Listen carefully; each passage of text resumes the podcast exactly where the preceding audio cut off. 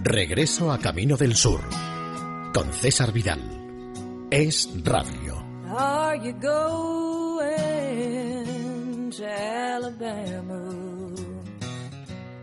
Where the trees grow tall and green. I'd like to Muy bienvenidos a este nuevo paseo, ya lo saben ustedes, que damos todas las semanas por la tierra del algodón, la tierra de las magnolias y la tierra de los melocotoneros. Podría yo añadir que además la tierra donde existen las mejores olas del continente americano, por lo menos del subcontinente norte. Podría añadir que es la tierra donde se comen las mejores barbacoas de todos los Estados Unidos. Bueno, podría incluso añadir que es la tierra donde existen más campos de batalla también del continente americano. Por cierto, con algunos combates que en nada, en nada son menores de algunas de las grandes batallas del continente europeo. Pero en fin, no nos entretengamos tanto. Vamos a empezar nuestro recorrido y lo vamos a hacer con un personaje verdaderamente extraordinario. Personaje extraordinario porque la verdad es que aunque él nació en Nueva York, por cierto, un 3 de mayo de 1919, y aunque además estuvo integrado en una serie de grupos que no eran sudeños, como por ejemplo The Almanac Singers, donde estaba con Buddy Guthrie o los Weavers, la verdad es que en un momento determinado su voz y algunos de sus temas se convirtieron en emblemáticos dentro de la lucha por los movimientos civiles, por supuesto los derechos civiles en el sur de los Estados Unidos. Les estoy hablando de un personaje que en el año 1963 obtendría un éxito extraordinario con la canción que vamos a escuchar a continuación y que en el año 2009 durante la ceremonia de asunción de, como presidente de Barack Obama tocó junto a U2 o U2 y otros artistas en el Lincoln Memorial en Washington, en la capital de los Estados Unidos. Les estoy hablando en última instancia de Pete Seeger. Y por supuesto la canción, ya se lo han imaginado ustedes, es el famosísimo We Shall Overcome, algo así como se podría traducir venceremos, pero seguramente la traducción más exacta sería prevaleceremos. Canción enormemente sencilla, porque ya saben ustedes que empieza diciendo We shall overcome, es decir, prevaleceremos, y el estribillo siempre dice, o en lo profundo de mi corazón creo que prevaleceremos algún día. Y luego, en las distintas estrofas, va diciendo, iremos tomados de la mano, seremos todos libres, no tenemos miedo, no estamos eh, solos y todo el mundo alrededor de nosotros estará un día. Bueno, pues vamos a escuchar este We Shall Overcome en la voz de Pete Seeger. We shall overcome. We shall overcome. We shall overcome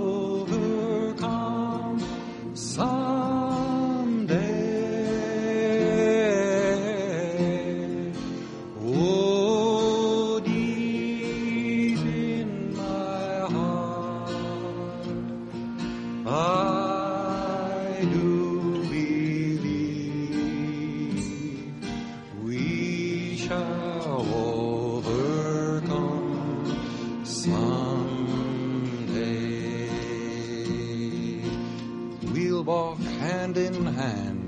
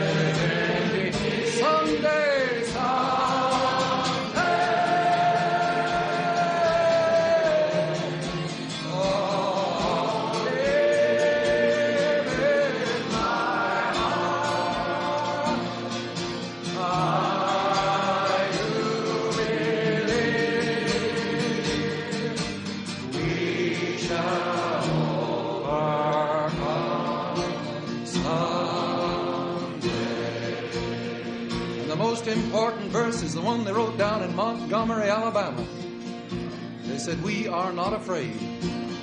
And the young people taught everybody else a lesson. All the older people that had learned how to compromise and learned how to take it easy and be polite and get along and leave things as they were. The young people taught us all a lesson. We are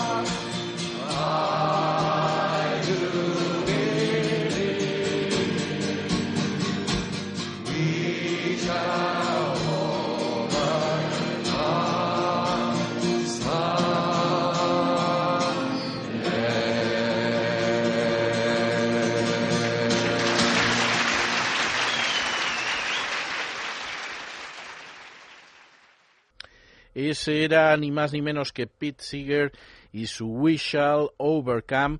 Y nosotros continuamos con este itinerario que tenemos en el sur. Continuamos con nuestro itinerario en el sur con un personaje muy distinto. Un personaje que ha sido conocido como la primera dama de la canción, The First Lady of Song, o como Lady Ella. Efectivamente, ya saben ustedes que me estoy refiriendo a Ella Jane Fitzgerald, que nació en Newport News un 25 de abril de 1917 y falleció el 15 de junio de 1996 en Beverly Hills.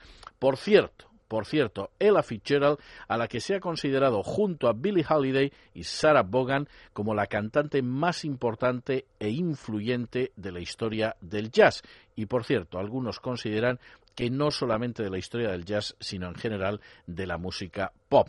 Personaje extraordinario al menos desde los años 50, ganó 13 premios Grammy, fue galardonada con la Medalla Nacional de las Artes y la Medalla Presidencial de la Libertad de Estados Unidos y sobre todo fue un personaje incansable a la hora de ir buscando nuevos registros.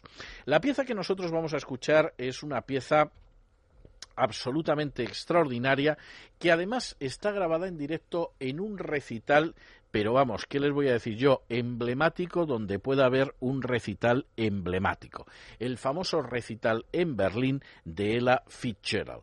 Y por cierto, un recital en el que cantaba una serie de temas como este. Un tema que estaba tomado precisamente de una ópera alemana, agárrense ustedes, ópera alemana cuya letra además había escrito Bertolt Brecht, la famosa ópera de los cuatro cuartos o de los tres reales o como ustedes quieran llamarla, porque ya saben que el nombre ha variado según quien haya traducido ese título. Ópera en la que se hacía referencia a un asesino, el famoso Maki el Cuchillo, eh, traducido como Maki el Navaja en, en las versiones españolas y Mac the Knife. Y por cierto, personaje que en un momento determinado se describe a sí mismo como una especie de tiburón y que, por cierto, además, y esto es muy interesante, al final da lugar a una serie de improvisaciones. Letalonia, que era quien la cantaba en Alemania, en un momento determinado, cuando la cantó en Estados Unidos, se introdujo en la canción. Bueno, pues que sepan ustedes que ella Fitzgerald al final introduce, por supuesto, a Darin, es decir, a Bobby Darin, que hizo una versión, posiblemente la versión más popular del Mac the Knife en Estados Unidos, y al mismísimo Louis Armstrong. Pero no les entretengo más, ahí tienen ustedes a Ella Fitzgerald y su Mac the Knife. Thank you. We'd like to do something for you now. We haven't heard a girl sing it. since it's so popular, we'd like to try and do it for you. We hope we remember all the words. Oh, the shark has pearly teeth, dear, and he shows them.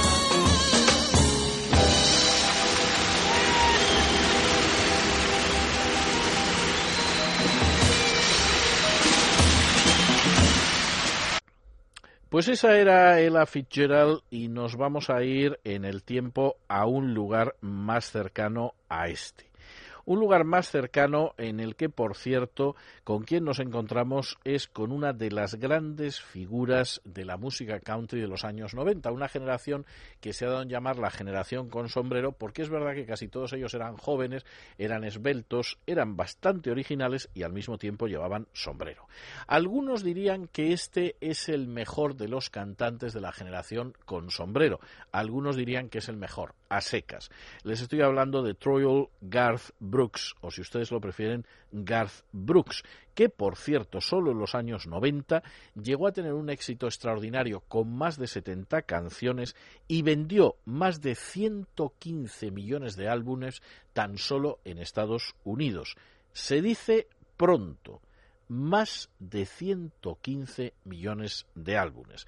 En el año 2001, Garth Brooks anunció su retirada diciendo que en última instancia la vida de artista afectaba muy negativamente a su vida familiar, pero la verdad es que ocasionalmente sale de ese autoimpuesto exilio, de ese destierro que él mismo se ha marcado y entonces nos volvemos a encontrar con él. Insistimos, sigue siendo un récord, hasta ahora insuperado en la música country y desde luego un personaje extraordinario Vamos a escuchar de él una canción en la que dice aquello de que cuando el último niño llore por un mendrugo de pan, cuando muera el último hombre solo por haber dicho unas palabras, y cuando haya abrigo para la cabeza más pobre, entonces seremos libres. Cuando lo último de lo que nos percatemos sea el color de la piel y lo primero que miremos sea la belleza interior, cuando los cielos y los océanos vuelvan a estar limpios, entonces seremos libres. Seremos libres para erguir la cabeza, para caminar con orgullo, porque entonces seremos libres. Pues vamos a escuchar este Seremos libres, este We Shall Be Free, en la voz de Garth Brooks.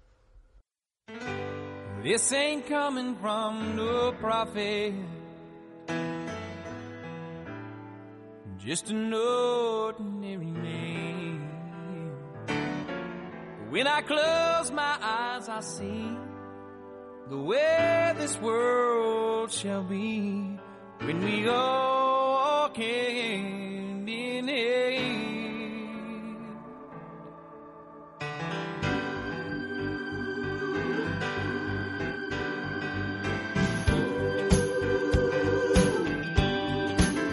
When the last child cries for a crust of bread the last man dies for just words that he said when they're sheltered over the poorest head. We shall be free when the last thing we notice is the color of skin and the first thing we look for is the beauty within. When the skies and the oceans are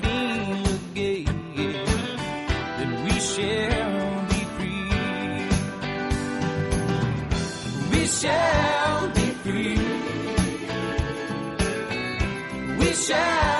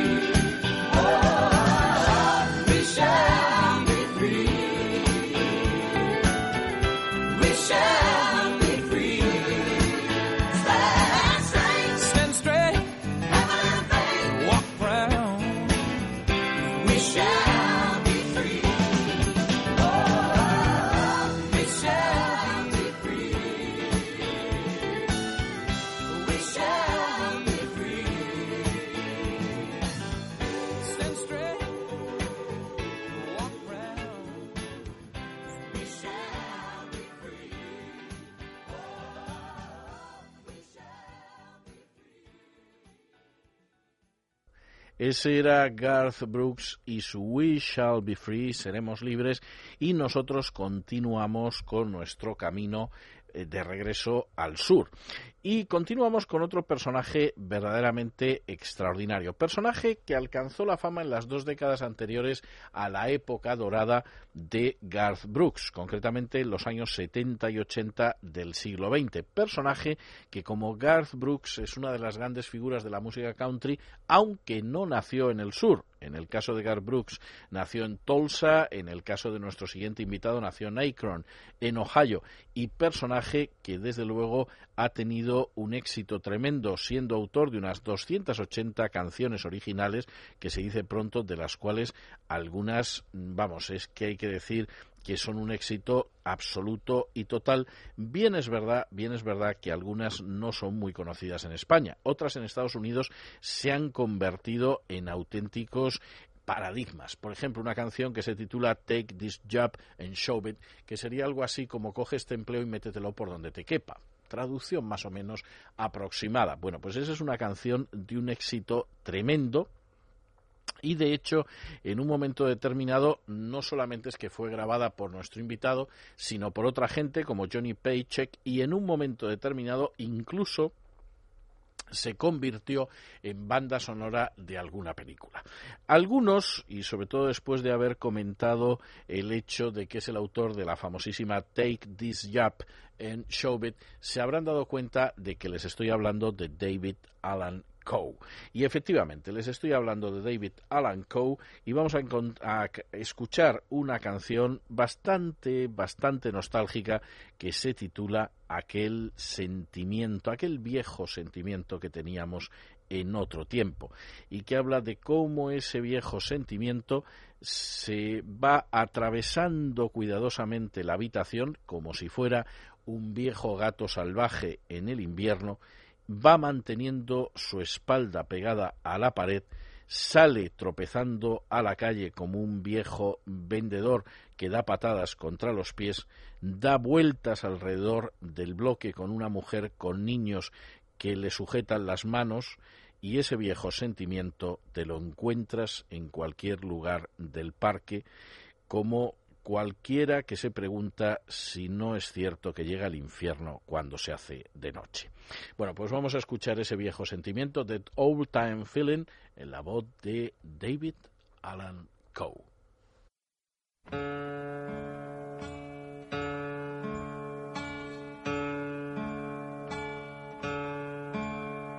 That old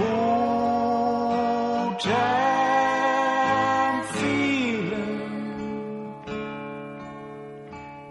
sneaking down the hall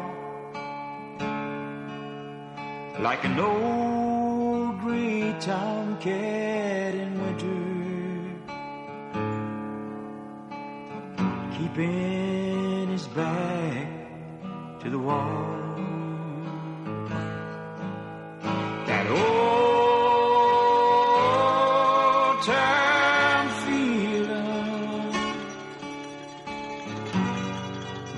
Stumbling up the street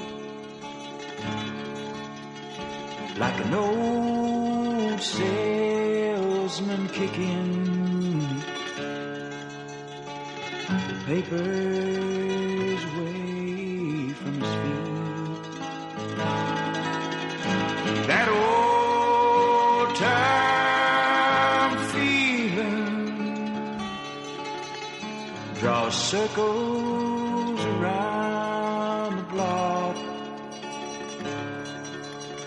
like old women without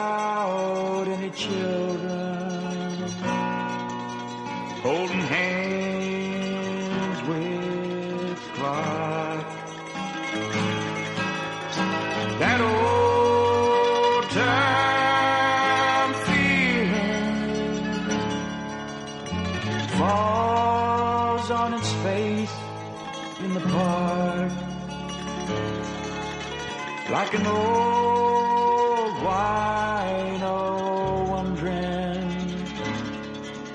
if he'll make it till it gets dark.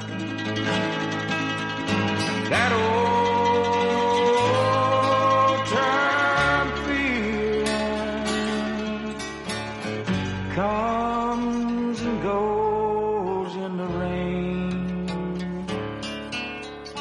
like an old man with his checkers. Dying to find him again. That old time feeling place for beer in a bar. Like an old time picker who don't recall who you are. That old time feeling limps through the night on a crutch like an old soldier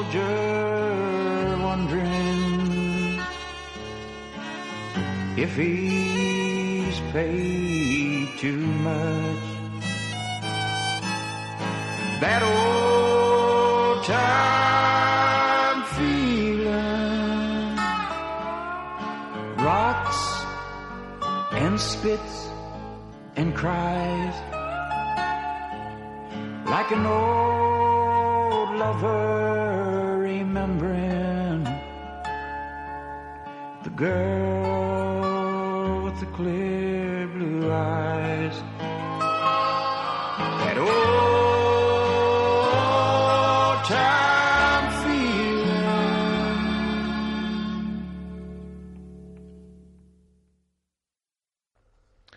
Ahí tenían ustedes a David Alan Code y nosotros vamos a seguir todavía transitando un ratito por la música country. Vamos a seguir transitando un ratito por la música country con otro personaje bastante distinto. Por cierto, este sí nacido en el sur, aunque no estrictamente en el territorio de la Confederación, porque estaríamos hablando de una persona que nació en Nuevo México, en Roswell. Ya saben ustedes, esa zona donde supuestamente se estrelló una nave extraterrestre a cuyos tripulantes se les hizo la autopsia hasta que se descubrió que habían sido dos ingleses que se dedicaban a tomar el pelo a la gente los que habían falsificado la famosa autopsia de los extraterrestres. En fin, no nos vamos a ir por lugares interplanetarios, nos vamos a quedar con nuestro siguiente invitado que nació en Roswell, en Nuevo México, un 31 de diciembre del 43 y que murió siendo muy joven el 12 de octubre de 1997 en unas condiciones que todavía no se han aclarado. Estaba volando en la costa de Monterrey, en California, un Rotan Y 6, que es un avión experimental de fibra de vidrio. Se han hecho, se han elaborado diversas teorías sobre la forma en que pudo morir, pero lo cierto es que seguramente nunca llegaremos a saberlo con certeza. Lo que muchos de ustedes ya se habrán percatado es que en última instancia de quien les hablo es de Henry John Deutschendorf Jr., más conocido como John Denver. Y vamos a, a escuchar una de sus canciones que se titula precisamente Buscando Espacio, Looking for Space.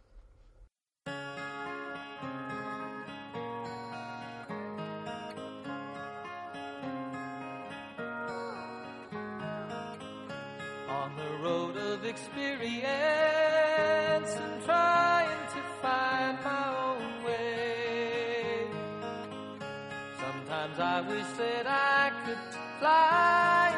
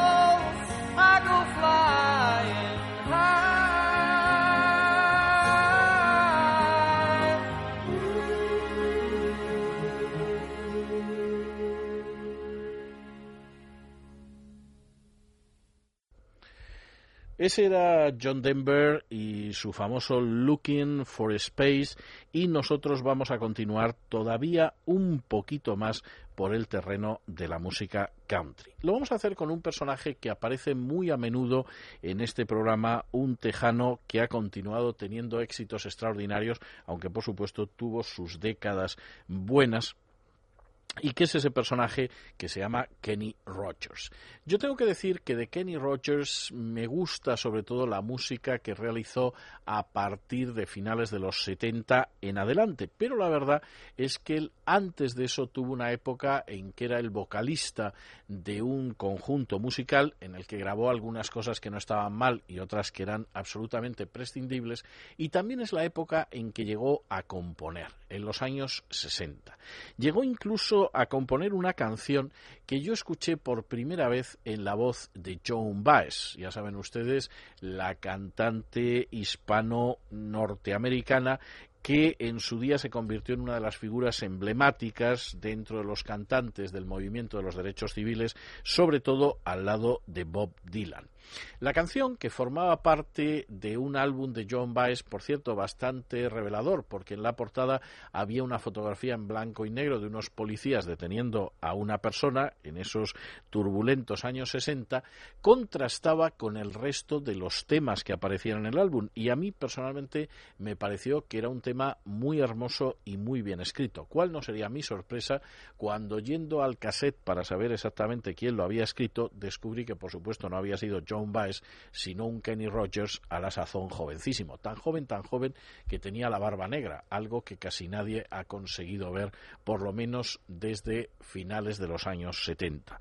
La canción era además una canción totalmente de amor, una canción que se titula Stranger in My Place, es decir, un extraño en mi lugar, y que describía como una persona de pronto perdía al amor que más quería y se encontraba con que ese lugar que había quedado vacío, vamos, lo ocupaba inmediatamente y lo ocupaba un extraño.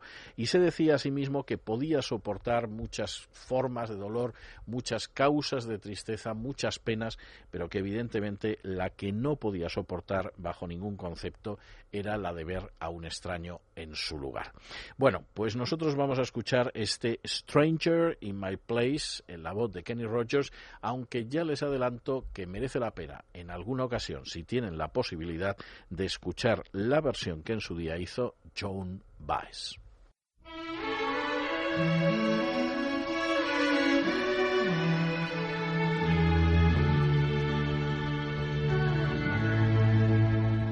I see the town where we were born. I see the place we were raised. I see all the things you that I never gave. I see sadness. I see sorrow. I see pain on your face. But I just can't see a stranger in my place. I can see now where we quarreled. I can see now I was wrong. I can see where you might weaken when I wasn't strong. I see memories of a love gone bad that time cannot erase. But I just can't see a stranger in my place. No one seems to know you quite like I do.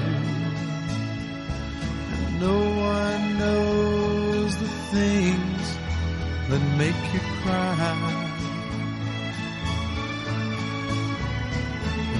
Looking back, it seems I never showed you. And now I lay alone and wonder why. I can see now where you might grow tired of dreams that don't come true. I can see where I have fallen short of the things I promised you. I can see now through my tear filled eyes no love on your face. I must get used to seeing strangers in my place.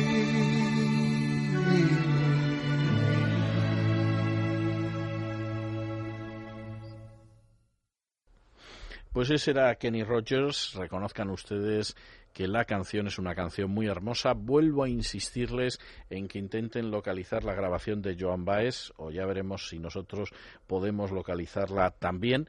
Y en cualquiera de los casos, bueno, es que esto suena también. Kenny Rogers, Joan Baez, una historia de amor fallida. Vámonos al cine.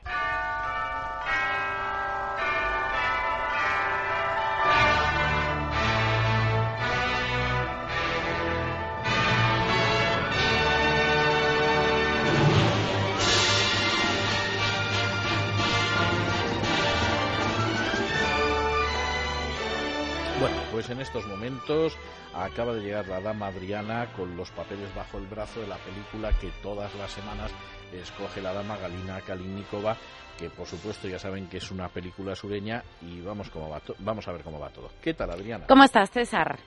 Película estupendísima otra vez, con No, un no montón de Oscars, menos, con no un montón de. Oscars, César. Seis en concreto, incluyendo Mejor Película, el director, el actor, más otras 13 nominaciones. No está mal, ¿eh? No está mal. Entonces, como mm, diciéndote estas cantidades, probablemente te digo el año y la vas a situar, voy a esperar un poquito a decirte el año de la película y te voy a dar otras pistas. Bueno, esta película es una película cómico-dramática. ¿vale? Eh, que está basada en una novela de 1986. Eso no me dice gran cosa, pero bueno. Te voy a decir lo que llegó a ganar esta película. 677 millones de dólares en todo el mundo. No está mal. Y para nada se esperaba este éxito. Es más, uno de los actores principales, bueno, el actor principal, el actor protagonista y un actor conocidísimo en el mundo de Hollywood, llegó a decir, bueno, que, que había sido para él una auténtica sorpresa el éxito de esta, Mm, Lo de esta que pasa- película. Lo que pasa en los actores, eh, en fin, yo lo siento por aquellos que incluso confían en los actores a la hora de, de votar. La verdad es que los actores no se caracterizan eh, de manera especial por, por ser más inteligentes que el resto de los habitantes del planeta o por tener incluso una visión de que puede funcionar o no puede funcionar. O sea, hay que recordar Desde luego. esa famosa anécdota de Humphrey Bogart que vio a Gary Cooper eh, en un momento determinado y que dijo este chico no tiene futuro en el cine Y míralo. o sea que, que no no no es mm, no me extraña que el protagonista fuera quien fuera no diera pie con bola porque no es la primera vez que les pasa Llegó a decir que él creía que esta película era una película de consumir y olvidar. Y para nada. Cuando, cuando sepas de la película que te hablo, mm, vamos. Esta película, por cierto, eh, se puso en televisión hace un par de semanitas. eso no me dice mucho no Hace dos fines de procuro, semana. procuro ver poca televisión Bueno, pues vamos ma- con más cositas. Eh, vamos con escenas, ¿vale? En concreto, en una de ellas, y me llama mucho la atención, se puede ver en un periódico, eh, un periódico que fue fundado en 1982, un periódico real. ¿Vale? Sí. En una escena de la película ambientada en los años 70. En esta película también aparecen personajes de una relevancia histórica muy, pero que muy importante, como puede ser el caso de John Lennon. Bien. Si te digo que el actor principal de esta película participó, entre otras muchas películas, en Apolo 13, a ver dime alguna más eh, ¿te puedo decir Náufrago? No, entonces ya sé quién es, porque solo puede ser el balón o Tom Hanks. El balón o Tom o Hanks, Tom Hanks, efectivamente. No puede ser otro. Eh, vamos a ver. Es una película sureña. Bueno, vamos a ver, vamos a ver. Y, y en la película dicen eso de tonto es el que hace tonterías. Bien. Exactamente. Bien, pues entonces es o Aventura en la Moncloa o Forrest Gump. No cabe la menor duda de que no puede, no puede ser otra cosa y puesto que no existe Aventura en la Moncloa tiene que ser forzosamente Forrest Gump. Bueno, Forrest Gump es una obra maestra. O sea, yo tengo que decirte que mi impresión de Forrest Gump es que es una obra maestra. Lo es. Creo que todos los Oscar los tiene merecidos, es decir, yo creo que Tom Hanks, en fin, que ya veo yo que no es muy espabilado a la hora de saber lo que son las buenas películas, Desde luego. pues eh, está muy bien. También tengo que decir que Tom Hanks es un actor que a mí no me entusiasma y sin embargo, al mismo tiempo, cuando salgo de ver algunas de sus películas, tengo que reconocer que está sensacional. O sea, es un actor que no consigue provocarme nunca entusiasmo, pero salgo de ver Salvar al Soldado Ryan y digo, qué peliculón. Salgo de ver Forrest Gump y digo, qué peliculón. Es decir, que es un personaje que, que lo consigue y, y desde luego no tiene nada para, para verdaderamente entusiasmarme, pero bueno, se lo dieron a la mejor película, que era muy merecido, se lo dieron al mejor director, que era muy merecido, no se lo dieron al mejor eh, actor de reparto, actor secundario, como dicen en España, que era Gary Sinise, que está muy Que está bien, muy en esta también. película. Está muy bien y se lo podrían haber dado a la banda sonora y yo creo que al final decidieron no dárselo porque con eso de que la banda sonora tiene tantísima música de la época, debieron de pensar que al final la música del compositor no era para tanto y de Alan Silvestri y sin embargo lo es. Yo tengo que decir que es una película tan profundamente sureña que la sensación que yo tengo es que los españoles que la han visto pierden el 70% de los detalles. Y yo recuerdo cuando yo vi la película por primera vez en España que el único que se reía en la sala era yo. Bien es verdad que era en un cine de Zaragoza, pero en cualquiera de los casos. Si hubiera sido un cine de Córdoba, pues a lo mejor hubiera pasado lo mismo.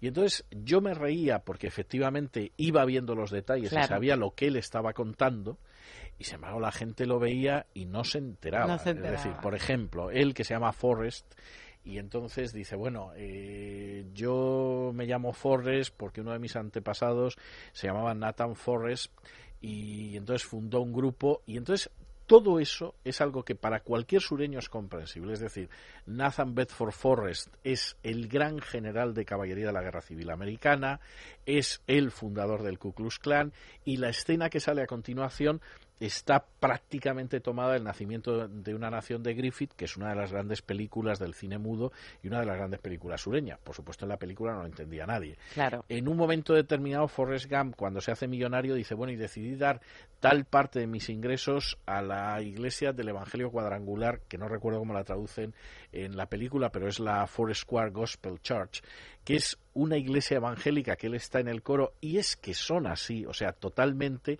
y lo que está contando es sureño hasta la médula, ¿no? la gente lo está Claro, la gente no, esto no debe ser lo un sabía, invento, claro. no existe, no sé qué. Bueno, fíjate si existe, que tienen hasta comunidades, por ejemplo, en Madrid desde hace muchos años, o sea, que sí es, es muy conocido. Y hay infinidad, infinidad de gestos de la película, de comentarios, de guiños, etcétera, que son escandalosamente sureños. O sea, es una película que en realidad es muy, muy escandalosamente sureña. Para empezar, el personaje. Es decir, el personaje del tonto que no es tan tonto, porque a pesar de que dentro de su coeficiente mental estaría pues en la subnormalidad, eh, sin embargo es una persona que conserva una especial agudeza porque mantiene una cosas. especie de, de- de llama de Sí. bondad. Eso es muy sureño. O sea, es un personaje muy típico de la novela sureña. A veces con tintes trágicos, estoy pensando en El sonido y la furia de Follner, donde toda la historia está contada por un personaje del, del coeficiente intelectual de Forrest Gump, Mm. y es una obra de un premio Nobel de, de Follner. A veces estoy pensando en Matar a un ruiseñor, donde ese personaje que está encerrado en una casa es también un personaje esencial en el desenlace. Es decir, la, la película es una película sureña hasta la médula, es muy hermosa, es muy divertida. Yo siento que la gente se le pierda muchísimas de las cosas que, que aparecen, hay otras que no, que, Que fin, son obvias, sí, pero si quieres obvias, ir un ¿no? poquito más Por ejemplo, allá. el Elvis Presley que le Sí. copia los movimientos, ¿no? Pero ahí porque claro, luego sale Elvis y, y lo acabas viendo. Pero claro, yo recuerdo cuando cuando yo vi el muchacho y cómo se movía, digo, es Elvis. Es Elvis. O sea, yo lo capté, claro. Luego ya cuando la gente veía la pantalla de televisión se reía, pero, hay que eso tener, hay que hablar de esos efectos especiales Sí. que marcaron un antes y un después en el mundo del cine Esto y que de hecho en la serie, cuéntame cómo pasó, a esas escenas en las que le metían algo de efectos especiales, las llegaron a llamar escenas Forest. Sí, porque eso precisamente sí, por eso. Eso sí es verdad. Es decir, la gente de Forrest Gump se queda sobre todo con la historia, si la recuerda y todo lo demás. Historia que además está muy bien contada, porque es una historia que se hilvana mientras él está Sí. con una caja de bombones, sentado en una Muy parada del autobús y todo lo demás. Y sin embargo, lo que en su momento llamó mucho la atención, yo me acuerdo cuando se estrenó, es que efectivamente habían conseguido que él apareciera al lado del presidente Johnson, al lado de Kennedy, etcétera, etcétera, y eso era lo novedoso. Eso como ahora ya sale en cualquier serie Sí, de televisión, ya efectivamente pues no impresiona a nadie, pero sí es verdad que en su día impresionó mucho, como impresiona mucho que el teniente se quede sin piernas y no sabemos cómo aparece sin piernas durante toda la película y luego aparece en otras películas con las dos piernas. Es decir, es de esas cosas Sí, que eso lo hicieron con una técnica, con el croma, que fue también una técnica novedosa en esa, en esa época. Todo en general, todo, todo lo que tenía que ver con esos efectos especiales. llamaba mucho la atención Exacto. y yo creo que ahora sin embargo pues es una cosa que ya está muy asimilada y luego hay otras cosas curiosas por ejemplo en, en la película en inglés la voz de Elvis es Kurt Russell. Kurt Russell es un actor ahora casi olvidado. Eh, yo tengo que decir que extraordinariamente famoso cuando yo era adolescente, porque hizo algunas películas maravillosas como Stargate, por ejemplo. Y Kurt Russell en un momento determinado llegó a encarnar a Elvis Presley en una serie de televisión. Y entonces esa voz que tenía muy especial Elvis, y además era una voz muy sureña, había nacido en Topelo, en Mississippi, la verdad es que la, la disecciona y la clava de una manera maravillosa. ¿no? Yo creo que es, que es una gran película, o sea, sinceramente creo que es una gran película. Creo que es película para verla en varias ocasiones. Desde luego. Y, y, además yo siento que en muchos casos precisamente la gente que no conozca bien lo que es el sur de Estados Unidos pierde algunos aspectos. Por cierto, también hay que decir que Forrest Gump son dos libros y que de hecho como no le pagaron lo que se suponía que le tenían que pagar al autor, se negó a que se filmara una segunda película Cierto. que seguramente hubiera tenido un enorme éxito teniendo en cuenta el éxito que tuvo esta. Bueno, ya que estamos hablando de la banda sonora de Forrest Gump y hablamos de Elvis, pues si te parece vamos a recuperar Vamos esa canción que Elvis empieza a mover las piernas supuestamente copiando los movimientos que hace con, con esas, eh, en fin, Con los hierros. con los ¿no? hierros eh, ortopédicos Forrest Gump y que no es ni más ni menos que el famoso perro de caza, el Hound Dog de Elvis Presley. You ain't nothing but a hound dog, you're crying all the time. You ain't nothing but a hound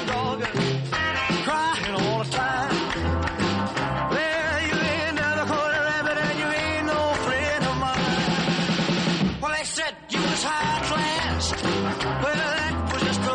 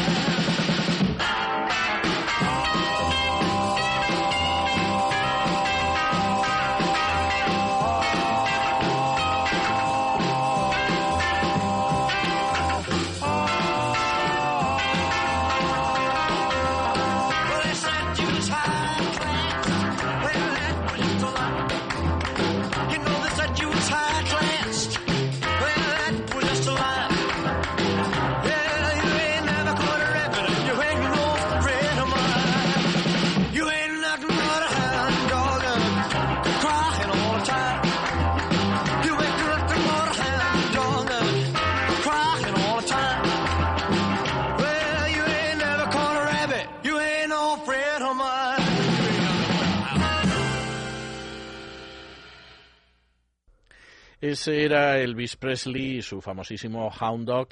Y yo tengo que decirles que nos vamos a dar un banquetazo en los próximos minutos, auténticamente un festín, porque la banda sonora de Forrest Gump es auténticamente un festín. Ya les adelanto que ni lejanamente ojalá que más quisiéramos nosotros, vamos a poder reproducir toda esa banda sonora. Pero sí vamos a reproducir algunas de las piezas para que vayan ustedes viendo hasta qué punto la película no solo es una obra maestra desde un punto de vista cinematográfico, sino que ha conseguido reunir algunas piezas extraordinarias. Por ejemplo, este Rebel Rouser de Duane Eddy.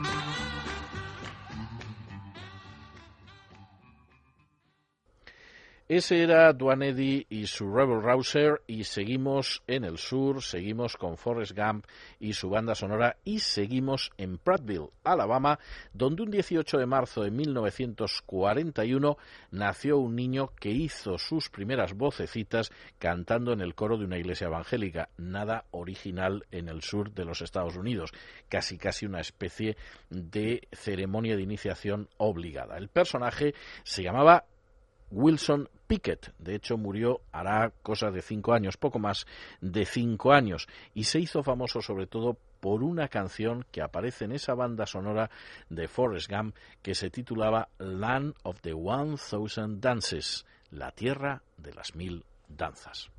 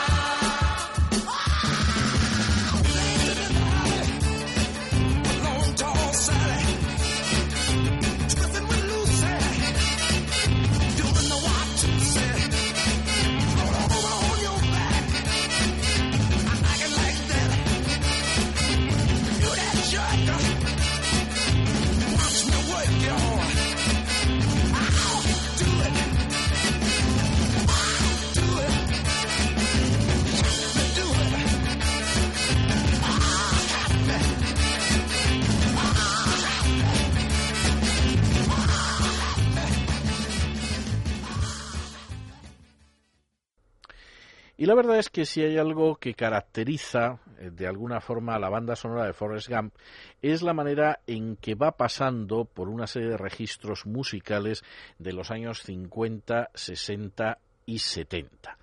Podríamos decir que en esos 50 y 60 está, que ya lo hemos oído, Elvis Presley, Duane Eddy o Wilson Pickett, y también en los años 60 hay una serie de canciones que tienen un contenido muy especial de rebeldía y al mismo tiempo de lirismo.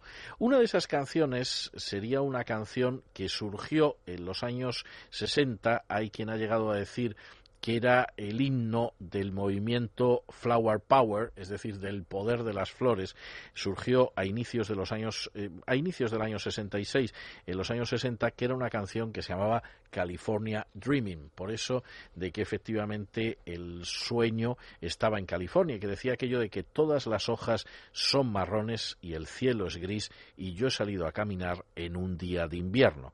Estaría seguro y caliente si estuviera en Los Ángeles soñando en California.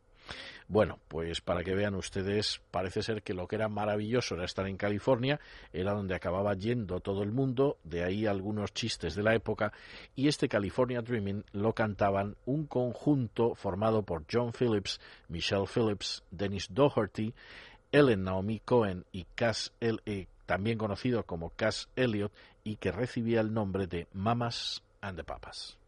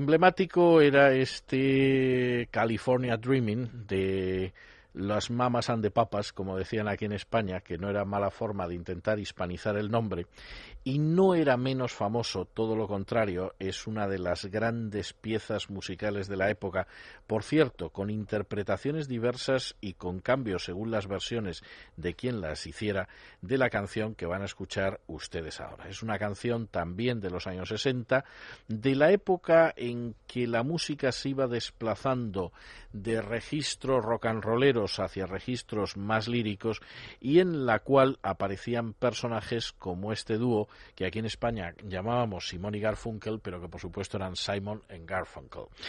Eh, de Simon y Garfunkel o Simon and Garfunkel, la verdad es que se pueden contar infinidad de cosas, pero hay que decir en honor a la verdad que algunas de sus canciones siguen siendo canciones emblemáticas como esta que ustedes van a escuchar. Es más, esta es emblemática por muchas razones. Una de ellas es que formó parte de la banda sonora de una de las películas más extraordinarias de los años 60, película en la que se dio a conocer Dustin Hoffman y película que se llamaba El Graduado.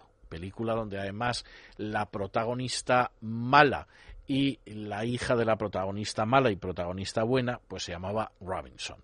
Y por lo tanto la canción encajaba como anillo al dedo. Pero es que además, para terminarlo de arreglar, esta es una canción de la que se harían muchas versiones. Frank Sinatra haría una de ellas y en un momento determinado, cuando la canción hace una referencia a, hace una referencia a Dios o al cielo, Frank Sinatra cambiaría la referencia para que no se hablara ni de Dios ni del cielo que no deja de tener su gracia.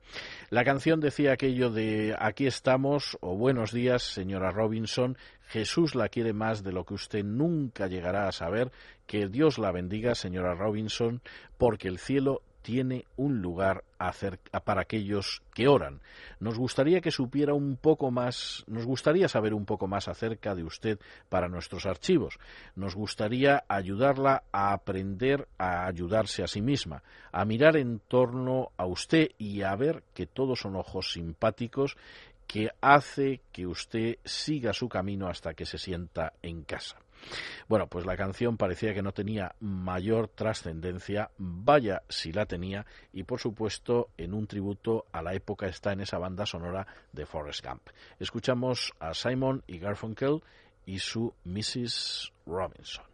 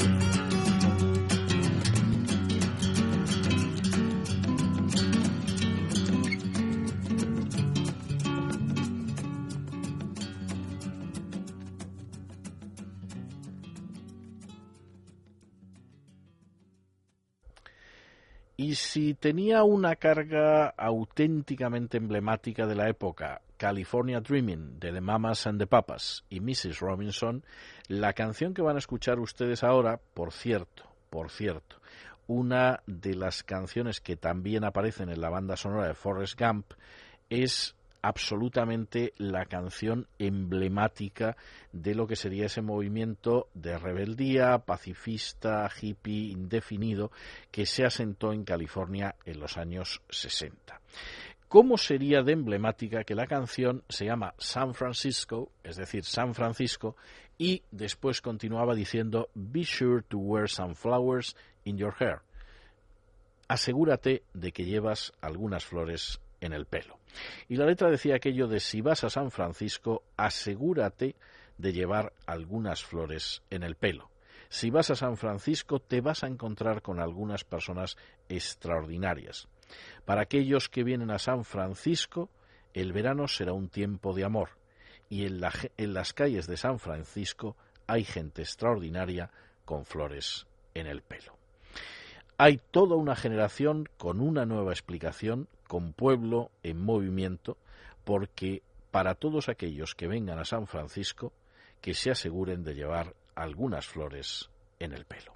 Bueno, la verdad es que para discutir que esto fuera tan profundo, pero como en última instancia la idea era hablar de esa revolución de las flores, pues evidentemente quedaba muy bien. Y por cierto, además, el personaje que lo cantaba se llamaba Philip Blomheim, en realidad su nombre artístico era Scott Mackenzie y había nacido en Jacksonville, en Florida, un estado sureño donde los haya, y se había criado sobre todo en otros dos estados sureños, en Carolina del Norte, que es un estado del sur, como todo el mundo sabe, y en Virginia.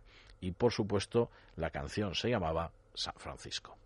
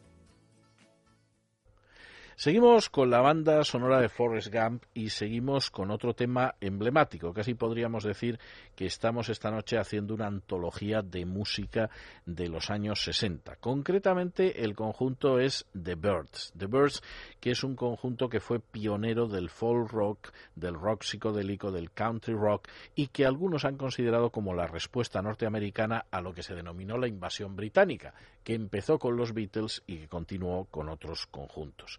The Birds hacían un tipo de música que recordaba muchísimo, muchísimo esa música que hemos escuchado antes, pues de Scott McKenzie, de Mamas and the Papas, etcétera. Pero además grabaron sobre todo un tema emblemático de la época que se inspiraba nada más y nada menos que en el libro bíblico del Eclesiastés o Cogelet, donde decía para cada cosa hay un tiempo y un tiempo para cada propósito bajo el cielo. Hay un tiempo para nacer y un tiempo para morir, un tiempo para plantar y un tiempo para segar, un tiempo para matar y un tiempo para sanar, un tiempo para reír y un tiempo para llorar. Para todo hay un tiempo. Gira, gira, gira. Y así iba desarrollando esta famosísima poesía que está contenida en el libro veterotestamentario del Eclesiastés, cosa que la mayoría de la gente no sabe, pero que es fundamentalmente la letra de la canción. De la canción Gira, gira, gira, Turn, Turn, Turn de los Birds.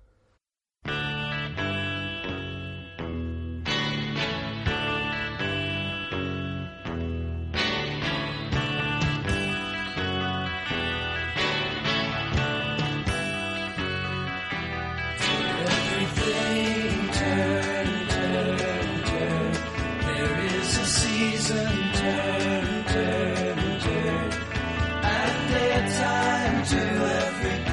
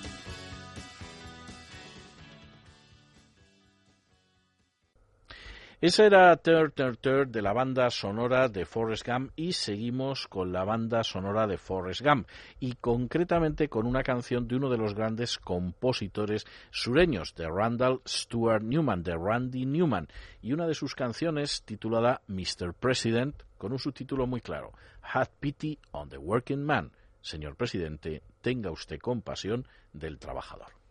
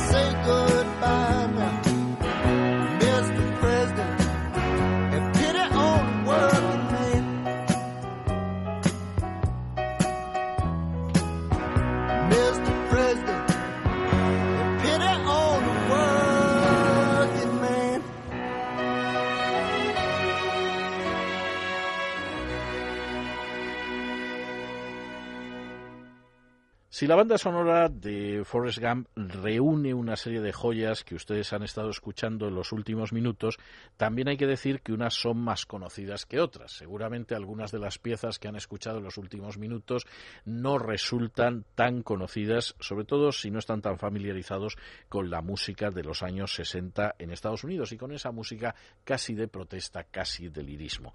Pero esta pieza que van ustedes a escuchar ahora es emblemática, emblemática de la música sureña, emblemática de los años 70, emblemática de lo que se ha dado en llamar el rock sureño, emblemática casi me atrevería yo a decir de regreso a Camino del Sur porque estuvo a punto hace años de ser la banda sonora inicial en vez de Alison Murray.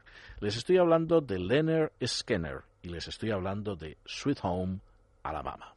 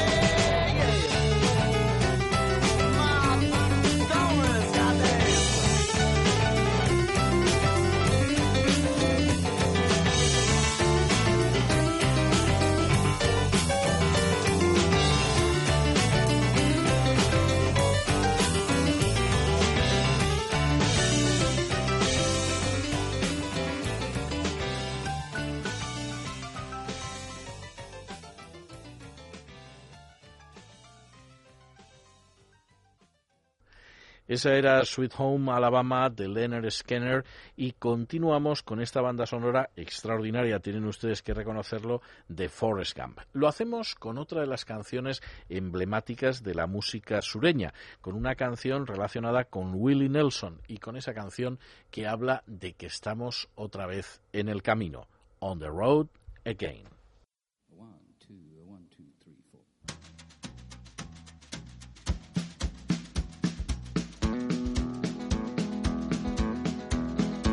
On the road again.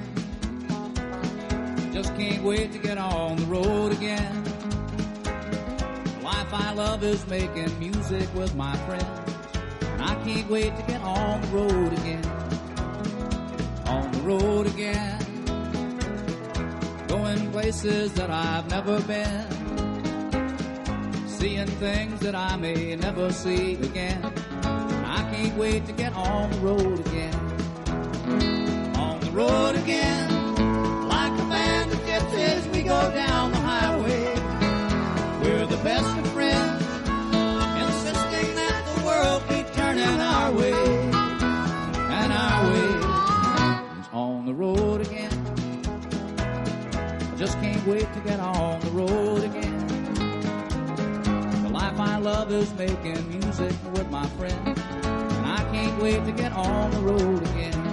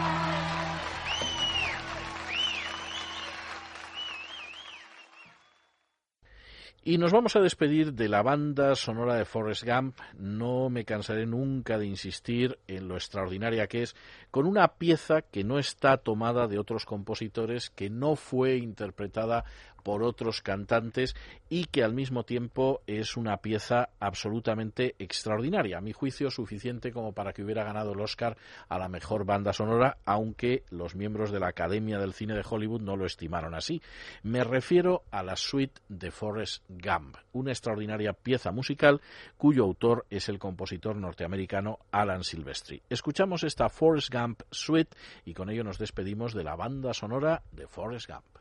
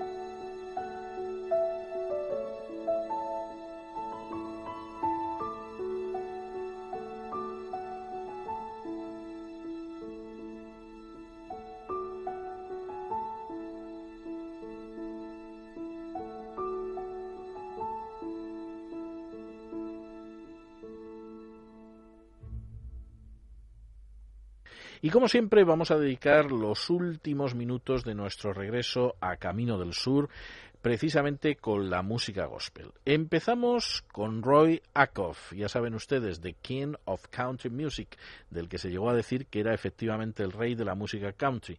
Y empezamos con una canción que tiene un título extraordinario, Where the Soul Never Dies, el lugar donde el alma nunca muere.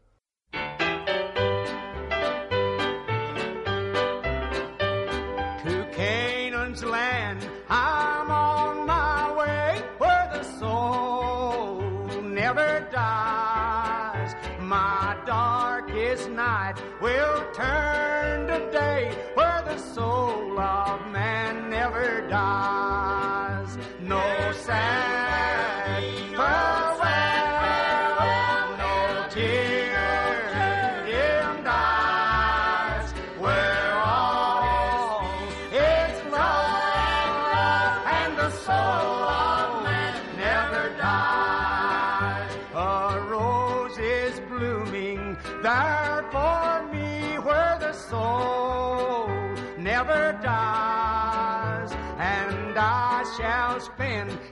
Eternity where the soul of man never dies. No sad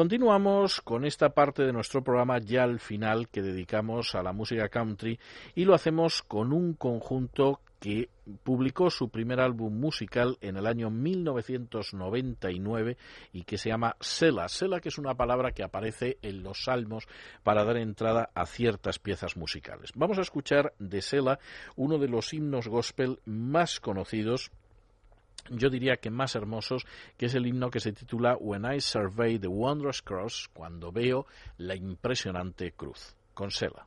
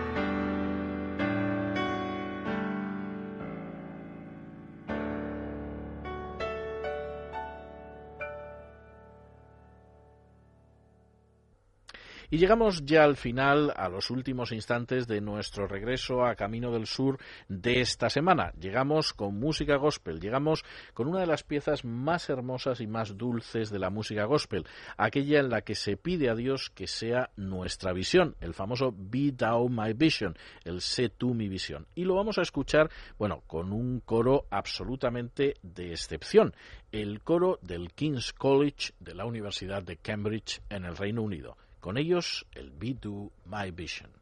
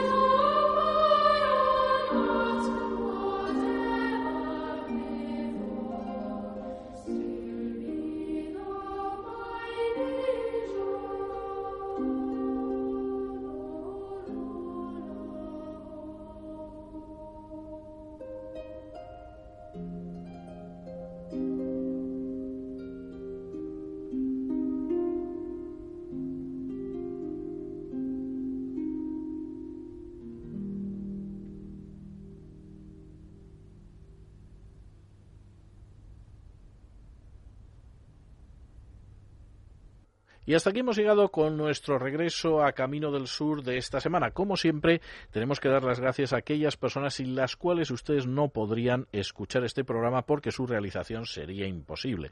Por supuesto, el caballero Javier y las damas Galina y Adriana. Y por supuesto también tenemos que recordarles que estaremos aquí con ustedes la semana que viene, el sábado a las 12 de la noche hasta las 2 de la madrugada, más la redifusión del domingo. Aunque también, si quieren escucharnos en otro registro, en esta misma emisora podrán escucharnos en Es la Noche de César de lunes a viernes de 8 a 12 de la noche.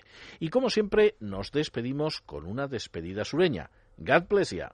Que Dios les bendiga.